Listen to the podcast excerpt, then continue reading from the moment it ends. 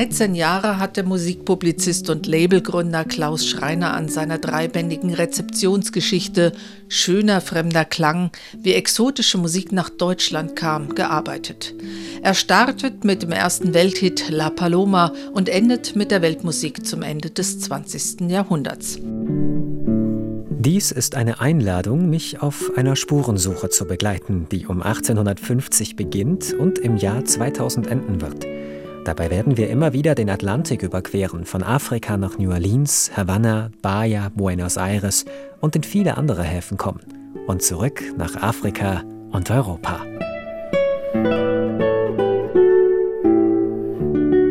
Wer sich auf Klaus Schreiners Zeitreise mit dem Titel Schöner fremder Klang, wie exotische Musik nach Deutschland kam, einlässt, der braucht Ausdauer und Kraft. Denn die drei Bände umfassen knapp 2000 Seiten und wiegen insgesamt gut drei Kilo. Natürlich habe ich mit Band 1 begonnen, einer historischen Recherche der Jahre 1855 bis 1945. Da beleuchtet Schreiner die Zeit, als Ragtime, Charleston, Jazz, Tango, Rumba und Begin in Lateinamerika entstehen.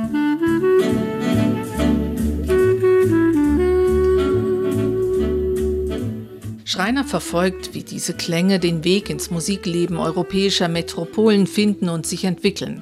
Er zeigt, wie fremd, aber auch faszinierend die überaus exotische Musik im späten 19. Jahrhundert zur Zeit des Deutschen Kaiserreichs empfunden wurde. Damals kannte man Lateinamerika in Deutschland nur als Ziel kolonialer Ausbeutung und aus Völkerschauen und Reiseberichten. Und so ist der damalige Kontakt mit dieser Musik auch rassistisch geprägt. Andererseits waren die völlig neue Unterhaltungsmusik, die bald ins deutsche Repertoire übernommenen Tänze und die immer häufiger werdenden Künstlerauftritte aus der fremden Kultur interessant und stilbildend für die Moderne.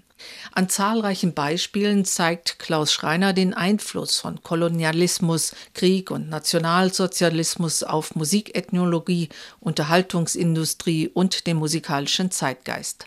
So hat Josephine Baker durch die Zusammenarbeit mit Musikern aus Brasilien, Argentinien und Kuba ihre Bühnenprogramme mit authentisch gespielter Musik Lateinamerikas ergänzen können und sie beendete ihre Shows oft mit ihrem Hit Brasil von Ari Barroso.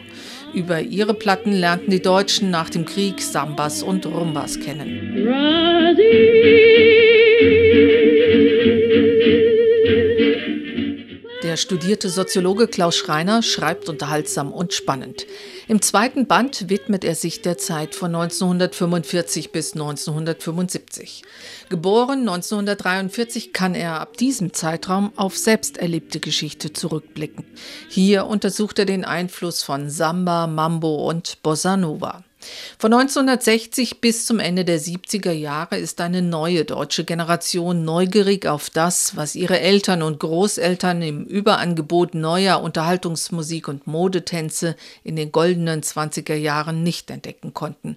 Und sie wollen herausfinden, was diesen bis 1945 durch eigene Ressentiments oder Nazi-Verordnungen verborgen geblieben war.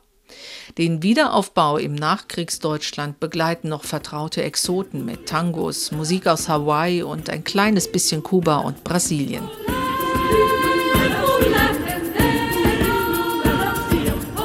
Mitte der 50er Jahre wächst in Deutschland eine Generation heran, die 30 Jahre später mit ihrem Interesse an authentischer Musik die Weltmusikepoche ermöglichen wird.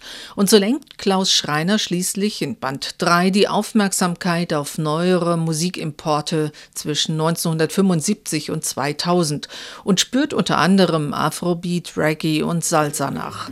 Beleuchtet beispielsweise eine Verklärung des Erfolgs von Buena Vista Social Club oder die Einflüsse transatlantischer Musik auf Krautrock und Jazz.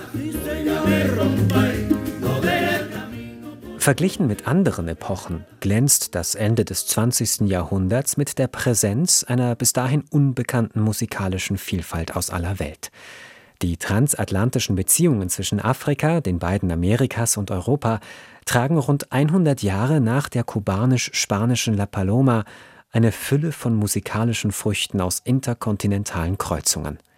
Das afrikanische Gen ist in den meisten vorhanden und daher so bedeutend. Klaus Schreiners dreibändige Musikgeschichte Schöner fremder Klang, wie exotische Musik nach Deutschland kam, ist im Metzler Verlag Berlin erschienen. Jeder Band kostet 29,99 Euro. Kenner und Insider finden darin sicherlich Bekanntes wieder, aber Schreiner wird seinem Anspruch gerecht, dass diese Bände unvoreingenommen, ohne Vorkenntnisse gelesen werden können. Bereichert werden seine Ausführungen durch Archivbilder und Illustrationen. Und so hat er nicht einfach nur ein Musiklexikon verfasst, sondern eine Rezeptionsgeschichte exotischer Musik in Deutschland.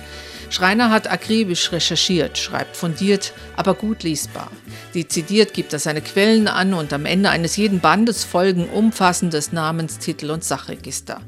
Die Kapitel sind sinnvoll gegliedert, sodass man die interessante Reise durch die Musikgeschichte von unterschiedlichen Positionen und Zeiten aus antreten kann. Begeistert hat mich Schreiners angenehm erzählender Stil, indem er diese musikalischen Entwicklungen in ihrem gesellschaftlichen, historischen und politischen Kontext ausführlich und faktenreich schildert. Somit ist dieses spannend zu lesende Kompendium ein Geschichtenbuch über die exotischen Einflüsse auf die Weltmusik. Thank you.